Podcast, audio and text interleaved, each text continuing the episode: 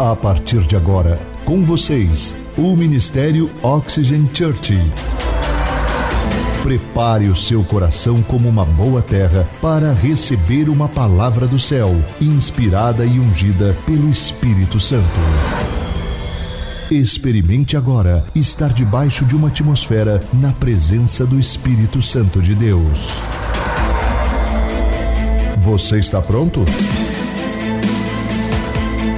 Então prepare-se, porque a palavra chegou. Sabe, bem, para apresentar a mensagem de hoje, o que eu quero fazer é contar a vocês uma história verdadeira que algo aconteceu recentemente comigo, a pastora Mari.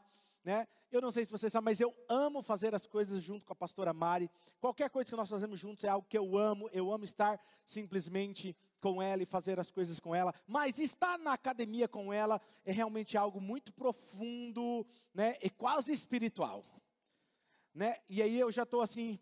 É, mais algo recentemente, vocês sabem que o ano passado eu corri, estava fazendo um desafio comigo mesmo de correr 365 anos, ou 365 dias no ano, e, e eu estava correndo, meu ritmo estava muito bom, sabe? E eu estava correndo a média de 10 quilômetros por dia, é razoavelmente muito bom, e, e eu já estava me sentindo assim muito bem, eu estava correndo com uma pessoa, e tem um senhorzinho que corre lá no Esmeralda, ele tem uma média de, eu acho que é 62, é mais de 60 anos.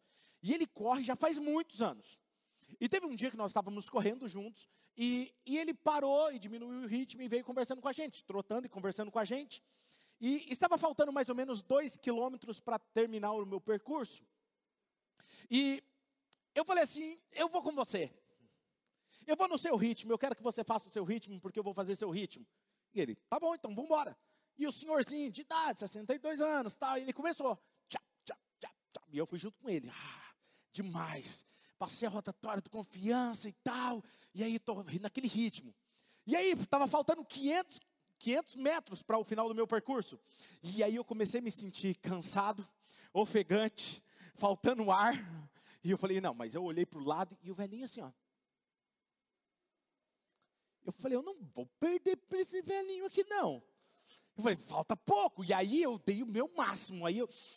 Ah, faltando 200 metros, começou a amolecer a perna. O braço começou a adormecer. Pensa, aí ficamos rindo depois da minha situação, porque eu terminei assim. E ele assim. Aí eu falei assim, nossa, o senhor corre bem, né? Ele falou, ah, já faz algum tempo que eu estou correndo. Eu falei, e aí eu sentei já no banco, né? Aí eu falei assim: e aí, o senhor vai agora, o senhor vai descansar? O que, que o senhor vai fazer? Ele tinha corrido 15 quilômetros. Ele falou: não, só falta sete para eu chegar em casa. Ele falou: falou, viu? Aí, aí ele foi mais rápido ainda. Gente, por que, que eu estou falando isso? Logicamente que não é só para você rir, mas eu acho que isso é uma boa ilustração que é exatamente o que costuma acontecer com as nossas próprias vidas. De repente você começa, não é verdade, a aumentar o ritmo, pouco a pouco, quase de forma imperceptível. No início você faz um pouco mais, Aí você acha que dá para você ir um pouco mais, e aí você começa então a trabalhar um pouco mais, você começa então a ser um pouquinho mais eficiente, um pouco mais agressivo. Aceitamos um novo emprego, um outro emprego que paga as outras dívidas, e aí começa a entrar um dinheiro a mais. Aí você não quer regredir, porque agora você está tendo um pouquinho mais, e aí você começa a se sentir quase invencível sabe? Você consegue o pagamento do carro, o pagamento da moto, aí você consegue uma namorada, e logo essa namorada começa a se torna sua esposa, logo ela te dá um bebê, logo esse bebê está com fraldas. Logo mais ela cresce, aí você tem que pagar material para a escola, e depois você tem é, mais fralda, porque tem mais um bebê, depois você tem a pré-escola, aí você tem a matrícula da escola, e depois você tem o dia das mães, depois você tem o futebol, depois você tem a dança, você tem o balé, você tem o jiu-jitsu, você tem aparelho ortodôntico para pagar para as crianças, mais filhos, um segundo emprego, mais dívidas, e de repente nós acordamos um dia e nos sentimos exaustos. E eu me pergunto quantos de vocês diriam, sempre que eu me sinto um pouco apressado, ou ansioso, ou estressado, tudo que eu tenho que fazer E não há hora suficiente no meu dia para fazer tudo que eu quero fazer. E então, se você é como eu, nós tentamos então fazer o quê? Vamos apertar um pouquinho mais a minha agenda. Então eu acho que a solução é acordar mais cedo. Se você for como eu, se você for assim, como eu, você vai fazer isso. Você vai apertar porque você vai dar uma enxugada, você vai falar assim: eu tenho que fazer isso. Eu preciso ser produtivo. E então você vai apertar, dormir menos. E aí nós entramos naquilo que nós chamamos da síndrome da pressa. E eu tenho que me tornar um pouco mais eficiente. E aí o que, que eu faço? Eu não sei você, mas nós ficamos tipo quando estamos no mercado. Quer saber se você tem pressa? Você pega o carrinho e aí você sai assim, ó, olhando fila por fila. Qual está indo mais rápido? Qual caixa está indo mais rápido? Ah, esse aqui está indo mais rápido, vou ficar aqui. Se você faz isso, você está na pressa. Ou você está no semáforo, e aí você está numa pista onde tem duas vias, e aí você está aqui, tá, aí você olha qual o carro que está mais. Não, vou parar atrás daquele ali que ele vai sair primeiro. Tem alguém que está me entendendo? Ou você está lá é, no, no pedágio, você vai na fila menor. Cara, todo mundo vai ter que passar ali. Mas nós escolhemos sempre o menor, nós temos uma velocidade e nós estamos tão ocupados que fazemos uma multitarefa no banheiro. Se é que vocês me entendem. Vou falar por mímica.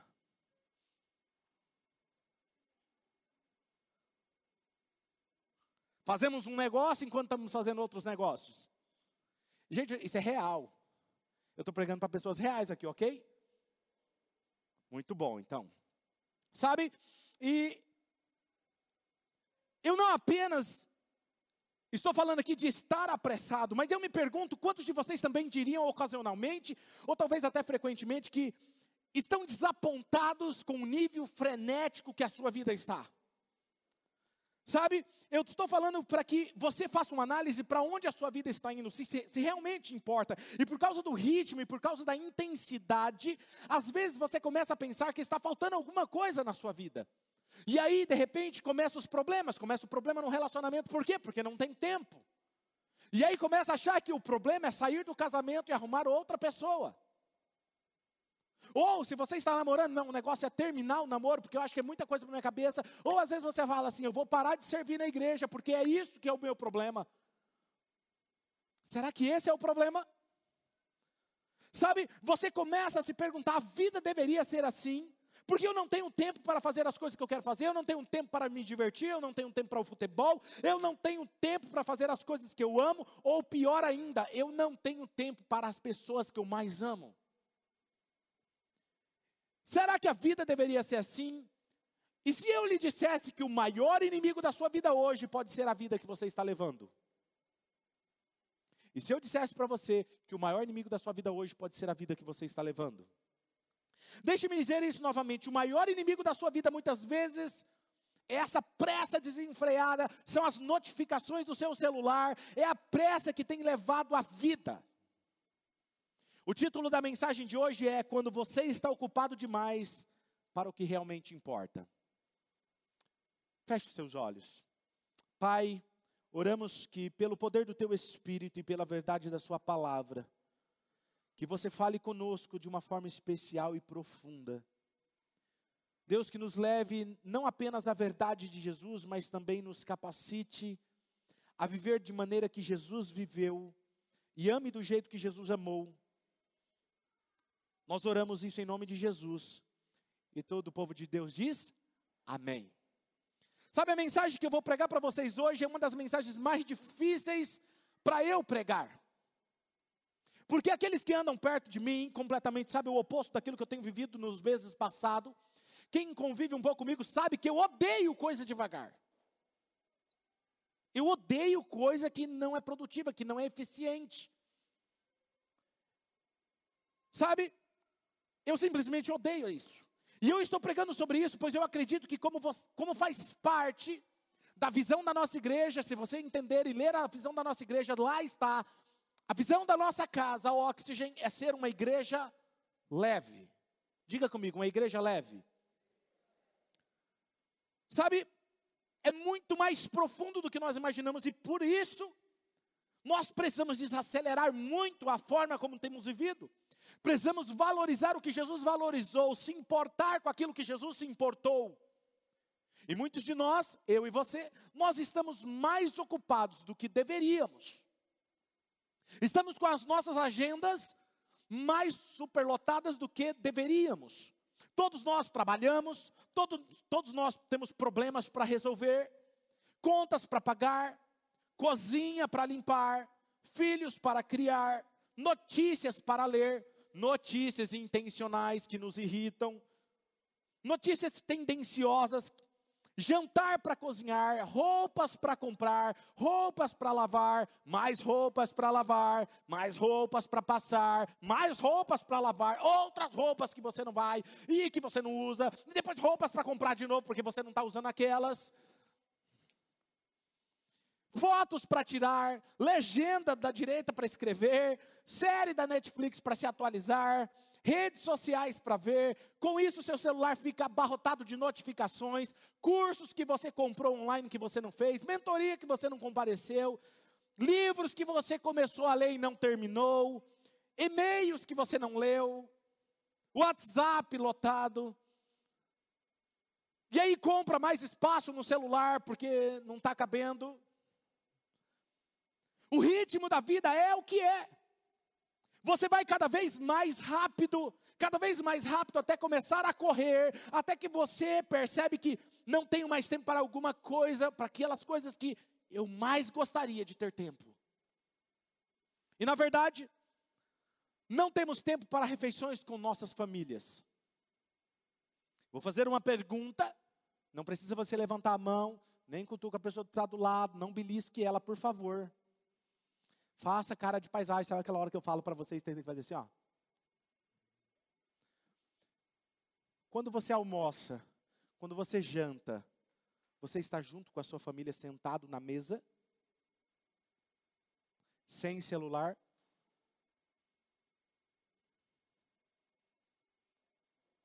Sabe? Nós não temos tempo para descansar, nós não temos tempo para refletir, para ler, ou realmente desfrutar da intimidade com o nosso Pai Celestial, porque não temos tempo. Simplesmente não temos tempo, mas a boa notícia, sabe, pastor, é que ninguém sabe. Porque está todo mundo na mesma correria. Então ninguém percebe se eu estou na correria, porque é todo mundo, é comum isso. Afinal de contas, se a minha vida tiver uma bagunça, tá tudo bem, porque a vida do outro também está uma bagunça ou também tá pior. Deve ser a vontade de Deus, porque está todo mundo vivendo assim. Cada vez mais é natural ansiolíticos, remédios para dormir, dores de cabeça. É o nosso novo normal. E se eu lhe dissesse que o maior inimigo da vida que você está tendo hoje é o ritmo que você está levando a vida? Não estamos apenas olhando para a verdade de Jesus. O que nós queremos aqui como igreja, e sempre faremos isso, é olhar para a maneira como Jesus viveu e vivermos como ele viveu, amar como ele amou, meditar na palavra como ele meditou, passar tempo com o Pai como ele passou, porque a nossa meta de vida é ser parecido com Jesus. Não é sermos a maior igreja, não é sermos a igreja mais moderna, não. Se alguém entrar aqui e sair daqui, ela tem que dizer uma coisa: esse povo ama Jesus. É o suficiente. Então, na verdade, quando você olha para os evangelhos, e você dá um passo atrás, e você começa a olhar a vida de Jesus, é muito fascinante pensar sobre a maneira como Jesus viveu. Pense comigo um instante. Ele teve três anos de ministério. E foi isso, três anos apenas de um ministério público, e nesses três anos, ele abraçou a missão que o pai deu a ele, e ele viveu de forma profunda esses três anos, três anos e meio.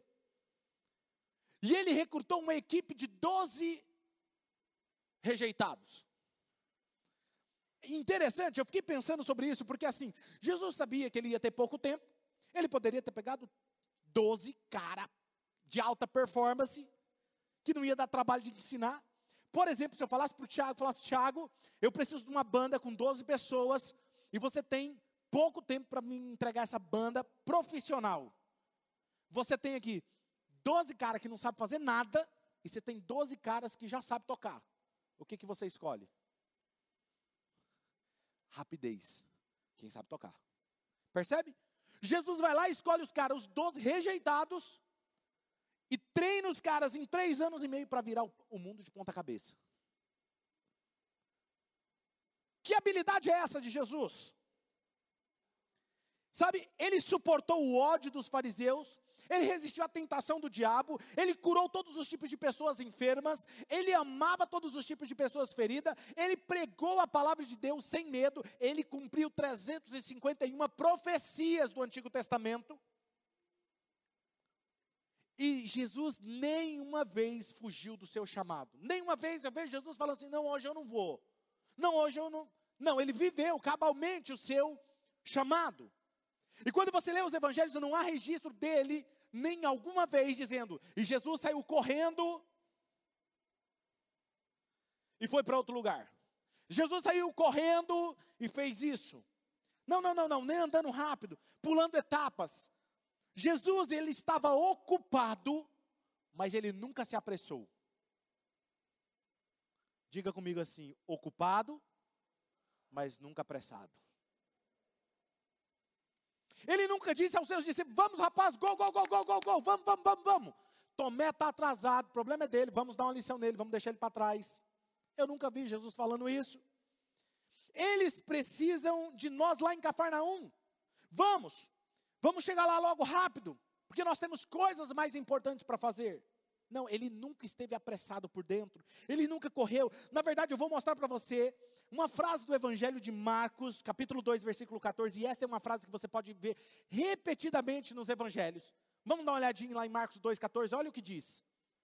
Enquanto, leia comigo, um, dois, três. Não, só um minutinho. Vocês estão lendo correto, gente? Vamos lá, um, dois, três. Enquanto ele estava o quê? Ele estava o quê? Jesus viu Levi, filho de Alfeu, sentado no lugar onde os impostos eram pagos. Então disse a Levi: Venha comigo. Levi se levantou e foi com ele. E o que eu acho interessante aqui é que Jesus caminhou e ele viu Levi, o filho de Alfeu, sentado na cabine de coletor de impostos. Jesus disse a ele: Siga-me. E ele o seguiu. Então eu estava pensando em Levi e foi fascinante para mim porque eu fiquei pensando: se Jesus não se apressou e Levi seguiu a Jesus,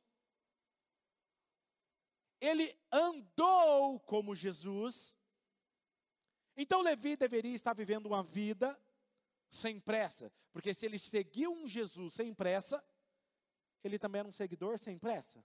E aí eu fiz uma pergunta básica: se nós, como seguidores de Jesus, de Jesus, um Jesus sem pressa, nós não deveríamos estar vivendo uma vida sem pressa? Faz sentido isso para vocês? Mas a maneira como eu vivo é muito diferente da maneira que Jesus viveu. Então, se você se encontra meio como eu, correndo em um ritmo acelerado, Além do que você esperava, você está frequentemente com pressa, estressado, oprimido, exausto, chega no final do dia, não consegue mais conversar com ninguém, porque você não tem saco, não tem mais cabeça, e você simplesmente quer assistir para desligar, e você dorme assistindo, e você vai para a cama, parece uma múmia andando pela casa, ou toma os seus remédios para dormir, se você está exausto, se você está oprimido, se você está sobrecarregado, e Ele lhe dará algo que muitos de vocês há muito tempo não experimentam: a paz que excede todo entendimento. Ele dará descanso para a sua alma que muitas vezes se sente despedaçada. Na semana passada nós lemos Mateus capítulo 11 na versão da NVI. E eu quero ler para vocês hoje uma versão conhecida como a mensagem. Porém, mas para ser claro para você, ela não é uma tradução palavra por palavra, tá? Ela é uma, uma tradução devocional de um cara chamado Eugene Peterson. E ele traduz livremente assim. Vamos ler Mateus 11, versículo 28 a 30, que diz assim: Vocês estão cansados e enfastiados da religião? Venham a mim, andem comigo e vocês irão recuperar a vida. Eu vou ensiná-los a ter descanso verdadeiro. Alguém aqui quer descanso verdadeiro? Caminhem e trabalhem comigo. Olha isso. Observe como eu faço. Aprenda os ritmos livres da graça, Marquinhos. Não vou impor a vocês nada que seja muito pesado ou complicado demais. Sejam meus companheiros e vocês aprenderão a viver com liberdade e leveza. Agora eu te pergunto: é assim que você está vivendo? Quem aqui é seguidor de Jesus? Tem uma coisa errada, não tem? Jesus disse para nós fugirmos de uma vida corrida. Ele disse: fuja de uma vida corrida e você vai recuperar a sua vida. Mas pregaram para nós e nos ensinaram que Jesus corria, que nós tínhamos que fazer mais, mais, mais. Que quanto mais, mais, mais fizéssemos, mais teríamos. E na verdade, Jesus está falando ao contrário, não é para você fazer mais, mais, mais. Ele está dizendo, seja e você vai ter mais. E eu acho isso fascinante em Jesus. Sabe, Jesus está falando, ande comigo, observe como eu ando, observe como eu amo, observe como eu vivo. E ando. Não apenas acredite no que Jesus creu, mas viva como ele viveu. Ele viveu apenas 33 anos. Pense comigo, 33 anos. E ele foi chamado para ser perfeito, salvar o mundo. A sua missão era dar a sua vida. E ele esperou, gente, 30 anos para ele começar o ministério.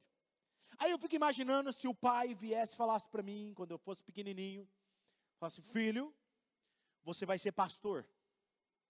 E você vai ter um ministério assim, começasse a descrever para mim como que ia acontecer. Eu ficava na, na pilha. Não, mas por que, que a coisa não acontece? E por que, que isso não chegou ainda? Não é assim? A gente é desse jeito. Fala, mas está demorando demais. Não, mas eu estou servindo, mas as coisas não acontecem. Jesus esperou 30 anos antes dele iniciar o ministério. E é fascinante pensar no que Jesus fez. Deus Pai, olha isso, fala diretamente do céu, abre os céus e ele batiza, está sendo batizado, Jesus está sendo batizado, o Espírito Santo desce como uma forma corpórea de uma pomba sobre ele. E aí o Pai declara para todo mundo e fala assim: Esse é o meu filho amado, em quem eu tenho muita alegria. Mas espera aí, Jesus não tinha feito nenhum milagre ainda. Jesus não tinha feito a missão dele ainda. Porque o que faz a tua identidade ser firmada em Deus não é o que você faz, é quem você é. Então, para que fazer para ter aprovação? Você é aprovado por Deus sem fazer. Tem alguém aqui me entendendo, gente? Jesus entendeu isso. E ele recebe a aprovação de Deus. E aí, se fosse eu lá, o pai agora está me liberando. Aí ele falava: agora, esse é o meu filho Claudinei, em quem eu tenho muita alegria. Agora vai. Eu já ia já procurar o melhor lugar, já ia começar a pregar. Hã? Porque eu tinha que cumprir minha missão, tinha só três anos, velho. Sabe o que ele fez? Quando ele é empoderado pelo pai, sabe o que ele faz? Ele tira um período sabático. Eu vou para o deserto. Vou ficar 40 dias longe. Faz sentido isso? Aí ele vai lá, a sua identidade é consolidada, ele vence o diabo lá no deserto. Aí ele sai, o que, que ele vai fazer? Achei que ele ia pregar. Ele vai para uma festa de casamento. E aí, olha que é interessante.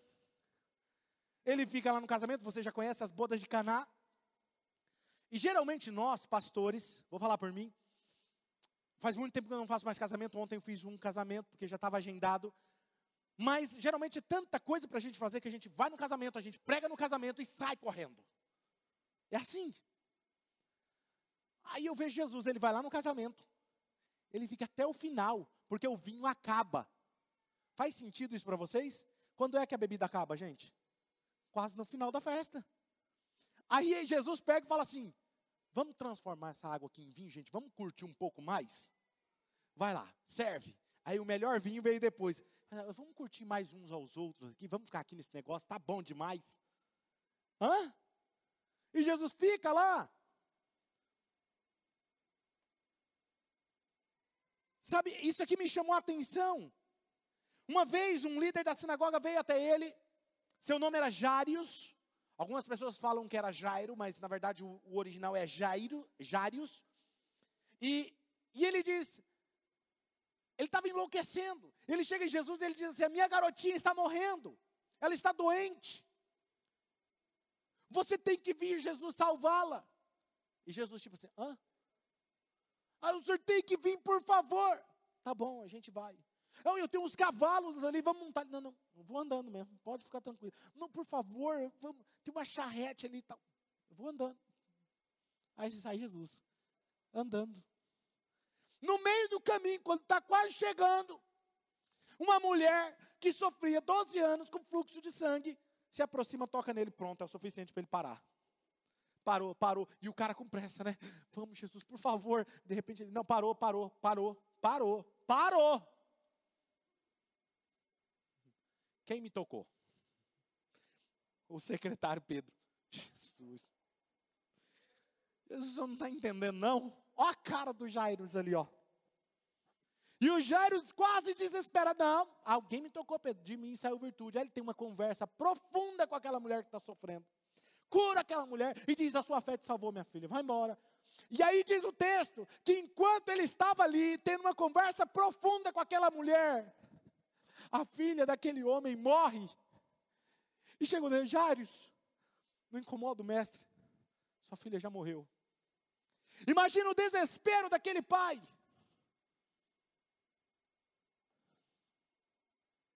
E Jesus diz: Jairus, o tempo está na minha mão, fica tranquilo.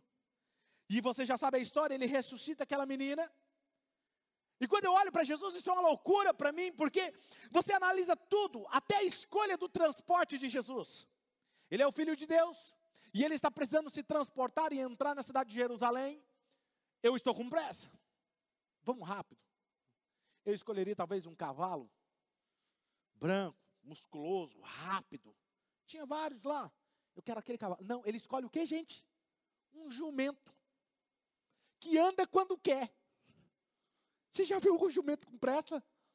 Essa semana eu vi um, estava eu, o pastor Tiago, indo ver a chácara do acampamento dos jovens. E aí eu vi um jumentinho, os meninos carregando o jumento, e o jumento parou no meio do caminho. Eu falei, eu tinha que filmar isso para mostrar domingo. E aí quando puxa, aí que ele faz assim, né? Ó. Tipo assim, não vou. Aí eu vejo Jesus escolhendo um jumento, Ney. Que anda quando quer.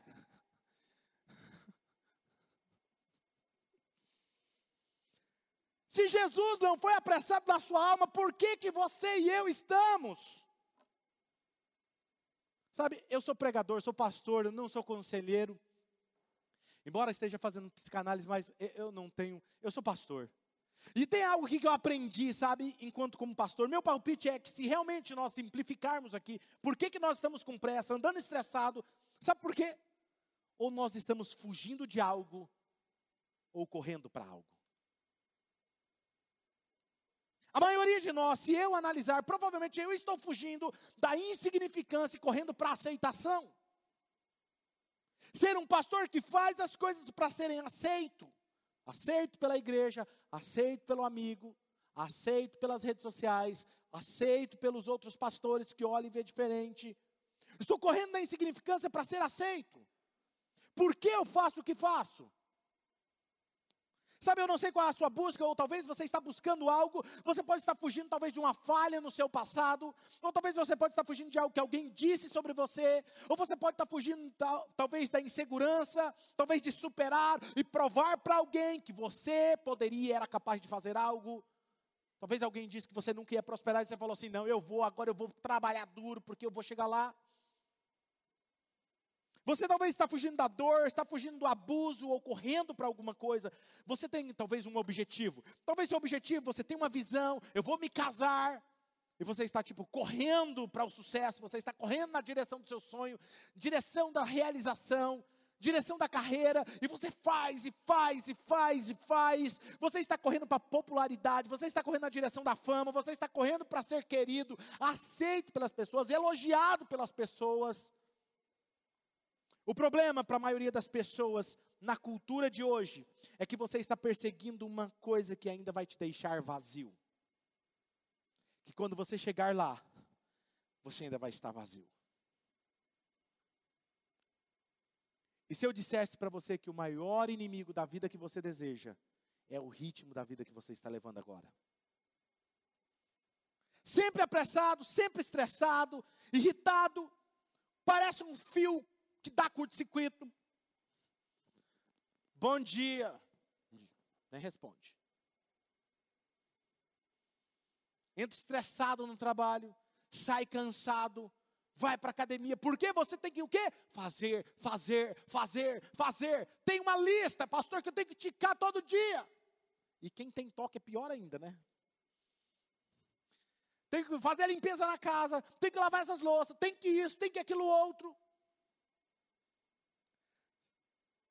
Talvez você está dizendo, mas pastor, é, é, eu não entendo, você é um jovem pastor e afinal de contas, pastor, você só trabalha dia de domingo. Quem me dera. Pastor, é que eu tenho um trabalho em tempo integral, o senhor não. Uhum. Entendi. Eu não tenho tempo, eu literalmente não consigo fazer tudo, eu não consigo desacelerar. Eu quero dizer com muito respeito a você que está me ouvindo online ou aqui, que você tem tempo para aquilo que você escolheu. Você faz as coisas terem tempo, você tem tempo para o que você quiser, e se eu puder ser um pouco mais preciso, a gente fala, nossa, meu dia podia ter mais uma hora ou duas horas a mais. Quem aqui já disse isso ou ouviu alguém falando isso? A solução não é ter mais tempo, a solução é ter mais do que realmente mais importa. E a razão pela qual a maioria de nós não tem tempo para o que importa é porque nós passamos a vida pensando naquilo que não importa. E eu vou provar para você. Eu poderia pegar várias ilustrações diferentes, mas eu escolhi três que são incrivelmente comuns e eu vou te mostrar. Primeiro, nós temos as redes sociais. Não é? Todo mundo, quem aqui, fala comigo aqui, levanta a mão. Quem tem Instagram, Facebook, Pinterest, é, é, qualquer outra mídia social, levanta a mão. Isso, confessa, em nome de não fica com vergonha de levantar a mão assim, não. Levanta a mão, isso, a cura começa levantando. Olha aí, até as criancinhas, está vendo? Muito bom, Jesus já começa libertando agora assim, ó. Segundo, televisão. Quem gosta de um bom filme, bom seriado. Ou programa, né? Não sei, outros programas que vocês assistem. O terceiro, videogame. E vamos começar pela mídia social. Você sabia que uma pessoa de média idade, tá? Média idade, nas redes sociais, quanto tempo eles gastam com as redes sociais por ano? Média idade. 706 horas por ano. Você sabia disso? A boa notícia é que muitos de vocês são mais jovens. Então vocês estão no nível mais avançado. Quanto tempo é isso, pastor? Calma, eu gosto de traduzir na linguagem da oxigênio para vocês entenderem. Vamos fazer algumas comparações. Um dia de trabalho tradicional geralmente é cerca de o quê? De 8 horas. Se você pegar aí 706 horas nas redes sociais, se você dividir isso em apenas dias normais de trabalho, ok? Você vai chegar aproximadamente aí quase quatro meses e meio do seu ano. Imagina se você estivesse trabalhando. Depois você fala que não tem tempo.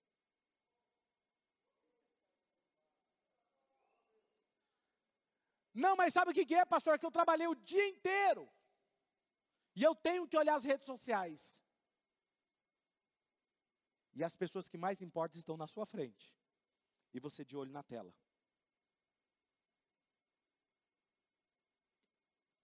Eu não sou contra a rede social, tá? Eu sou contra você ser escravo dela. Você tem tempo para o que você quiser. A televisão é um pouquinho pior. Vou fazer uma revelação para você que talvez você não saiba. É mais ou menos 2.700 horas você passa por ano. Agora, antes de nós irmos para os videogames, deixa eu fazer uma confissão. Agora eu vou pegar vocês. Eu venho, né? Eu sou culpado também nessa acusação, porque eu venho de uma época que eu cresci na era clássica dos videogames, né? Donkey Kong, Mario Bros, Pac-Man, Need for Speed. Quem lembra? Agora ninguém lembra, né?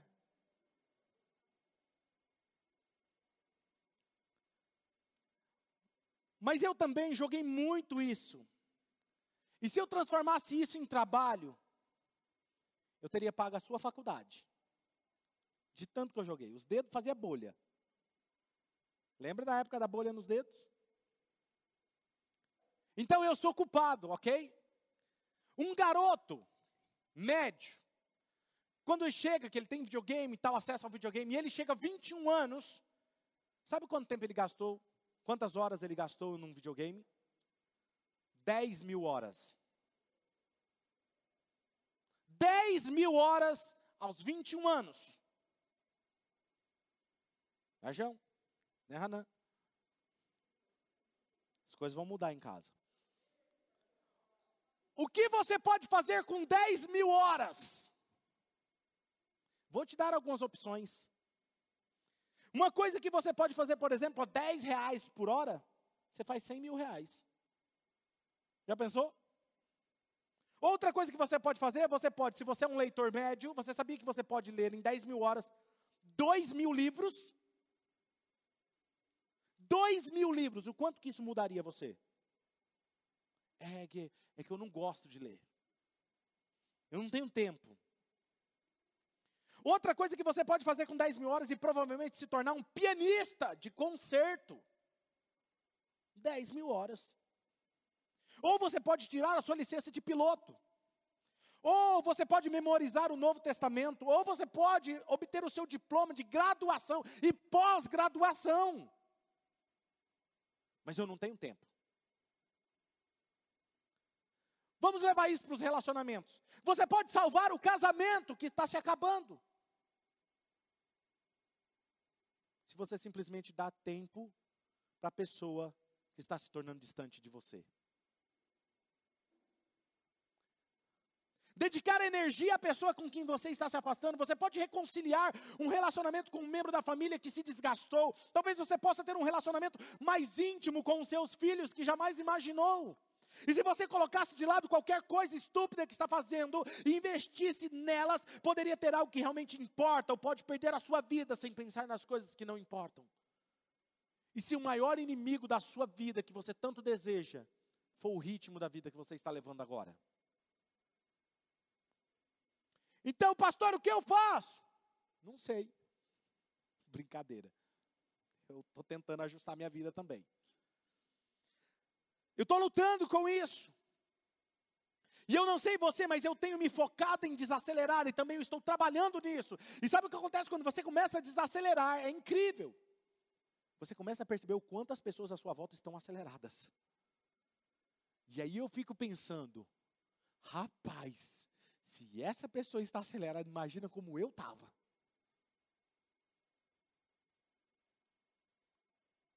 O que eu não vou fazer é ser uma igreja que vai lotar a sua agenda. Eu sei que eu não vou te dar muito o que fazer, mas o que eu vou te dizer é isso: se você não diminuir o seu ritmo, Deus vai diminuir o seu ritmo.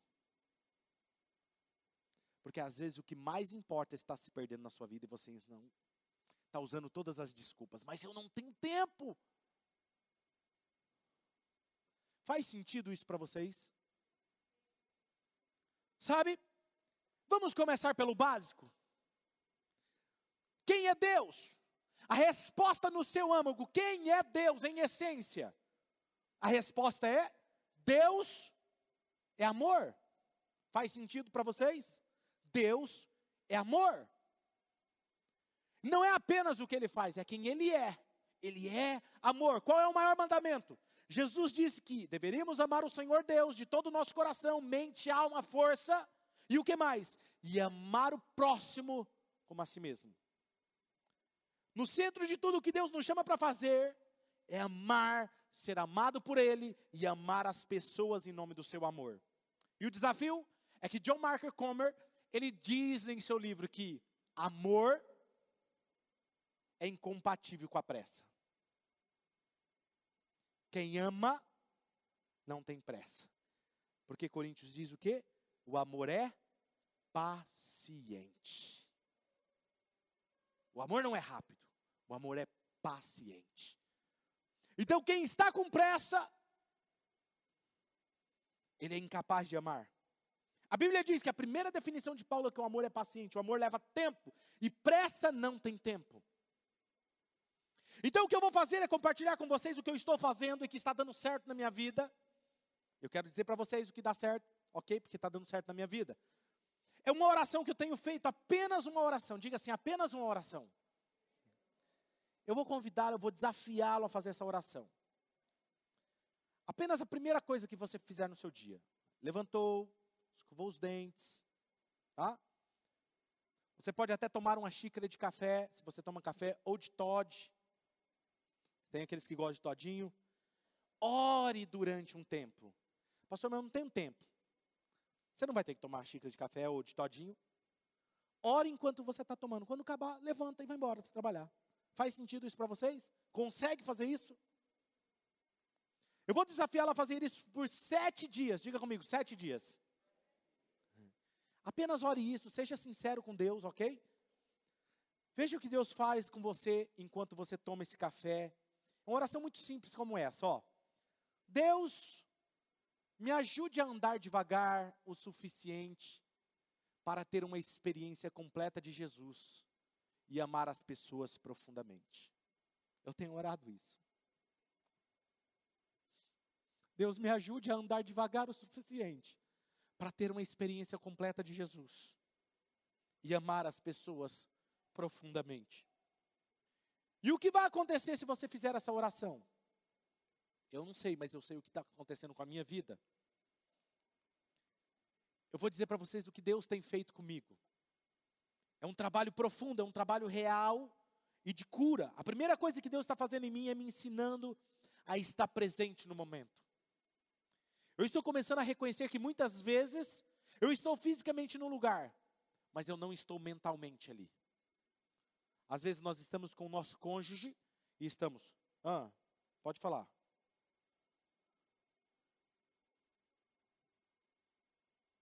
Faz sentido para alguns de vocês? Pastor, mas eu não sofro de pressa. Vamos fazer um teste rapidinho? Quando você está sentado no sofá, você está assistindo um filme que você gosta, sim ou não? Um bom seriado, aquele filmaço. Quantas vezes você pega no celular para olhar o que acabaram de postar? Faz sete minutos, né? Afinal de contas, o que, que tem lá no WhatsApp ou no Instagram?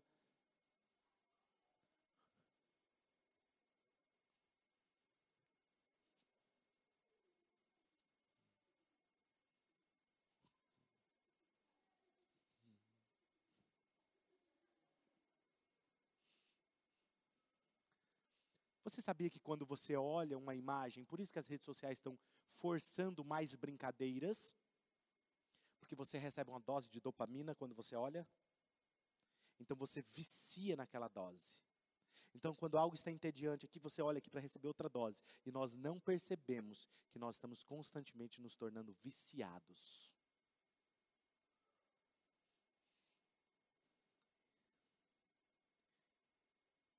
Sabe, eu tenho orado essa oração e, e, eu tenho me envolvido com meus filhos. Eu tenho, às vezes eu esqueço o celular. Deixo o celular. Um dia eu ia saindo de casa, cara, amor, volta, para tudo. Eu esqueci meu celular em casa. Ó, oh, que incrível isso. E eu falava para Maria, amor, eu acho que meu próximo filho que fosse nascer, ia nascer com o celular no braço já. Porque eu era muito com o celular. Trabalho com isso, mas, entende? Não, não, espera aí, desacelera. Eu estou ouvindo as pessoas quando muitas vezes a minha mente está girando. Eu estou vendo a necessidade da vida das pessoas que muitas vezes eu estava ocupado demais para ver. E há uma sensação de realização, de comemorar com aqueles que comemoram, chorar com os que choram, lamentar com aqueles que estão sofrendo, sabe? Poder mandar uma mensagem para um amigo, para alguém falar: e aí, cara, como é que está Fulano? Está tudo bem? Mas às vezes na nossa vida corriqueira, na corrida, nós não temos tempo de mandar uma mensagem e mostrar que você se importa com o outro. Mandar uma mensagem para alguém e falar: Ei, amigo, eu estou sentindo falta de você na igreja. Cadê você?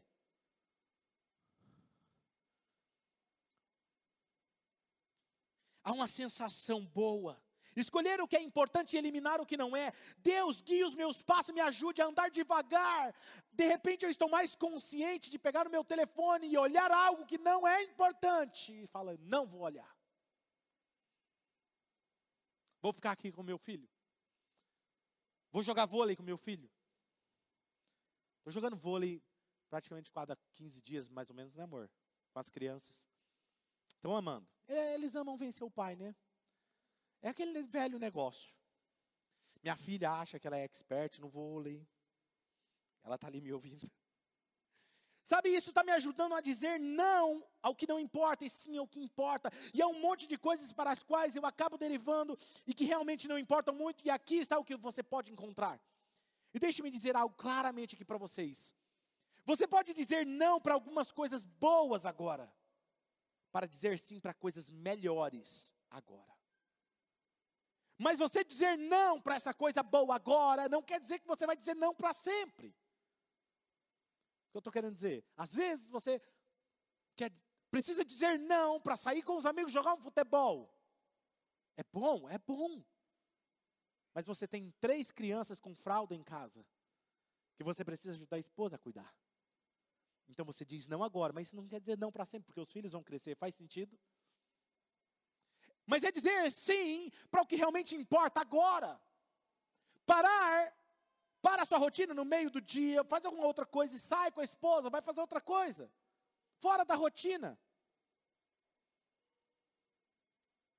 Você tem tempo para o que quiser, a solução não é mais tempo, a solução é mais do que importa, e essa oração está me ajudando a estar presente no momento, é escolher o que é mais importante, é eliminar o que não é, e o mais importante para mim é o que está me ajudando a sentir a presença de Deus, ouvir a Sua voz, ser guiado, e o mais importante de tudo, ser parecido com Jesus.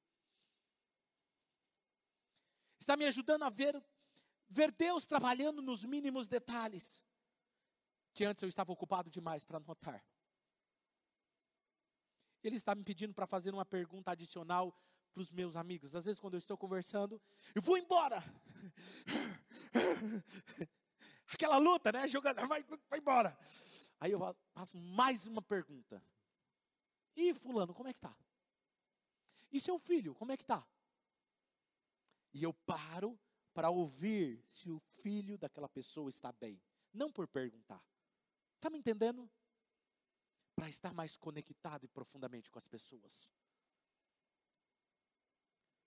Porque pense nisso, se quiser. Enquanto Jesus caminhava, como Jesus caminhava, enquanto ele caminhava, ele curava, ele transformava e ele impactou o mundo. Escute. Não é enquanto corremos que Deus faz, é enquanto caminhamos que Deus cumpre o propósito dele em nós. E é quando estamos conectados com as pessoas. Talvez se Jesus não tivesse parado quando a mulher tocou ele, saiu virtude dele, né?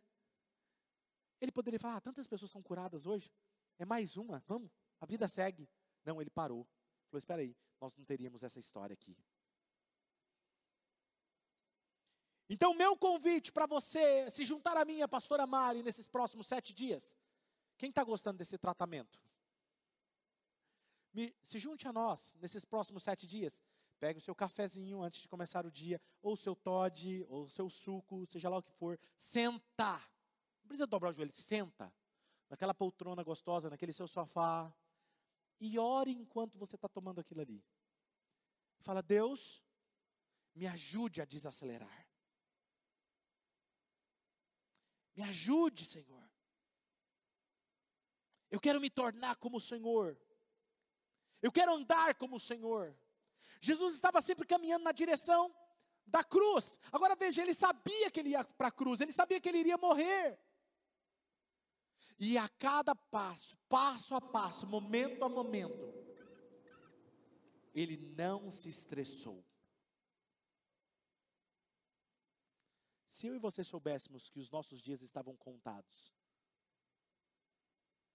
como que nós caminharíamos? Jesus estava sempre caminhando. Então, quando nós sabemos que Jesus é o caminho, a verdade e a vida, não apenas abraçamos a verdade que ele ensinou, mas também nós vivemos e amamos a maneira como Jesus viveu e amou. E à medida que eu aprendo, eu e você, a andar como Jesus, eu estou me tornando semelhante a Ele. Imagine-se em um mundo completamente estressado, irritado, ferido, dividido. Se houvesse uma igreja amorosa, atenciosa, unida, caminhando devagar o suficiente para se envolver com aqueles que estão longe de Deus, ouvir os que estão sofrendo, se nós fôssemos essa igreja que Jesus sonhou, unida, paciente, sem estresse, para acalmar aqueles que estão à nossa volta, para mostrar o amor de um Deus que saiu do céu e amou profundamente, deu a sua vida para que tivéssemos paz, leveza. E a resposta não é e nunca será mais tempo. É mais do que realmente importa. Você tem tempo para o que quiser, então Deus me ajude a caminhar devagar o suficiente para ter uma experiência completa de Jesus e amar as pessoas profundamente.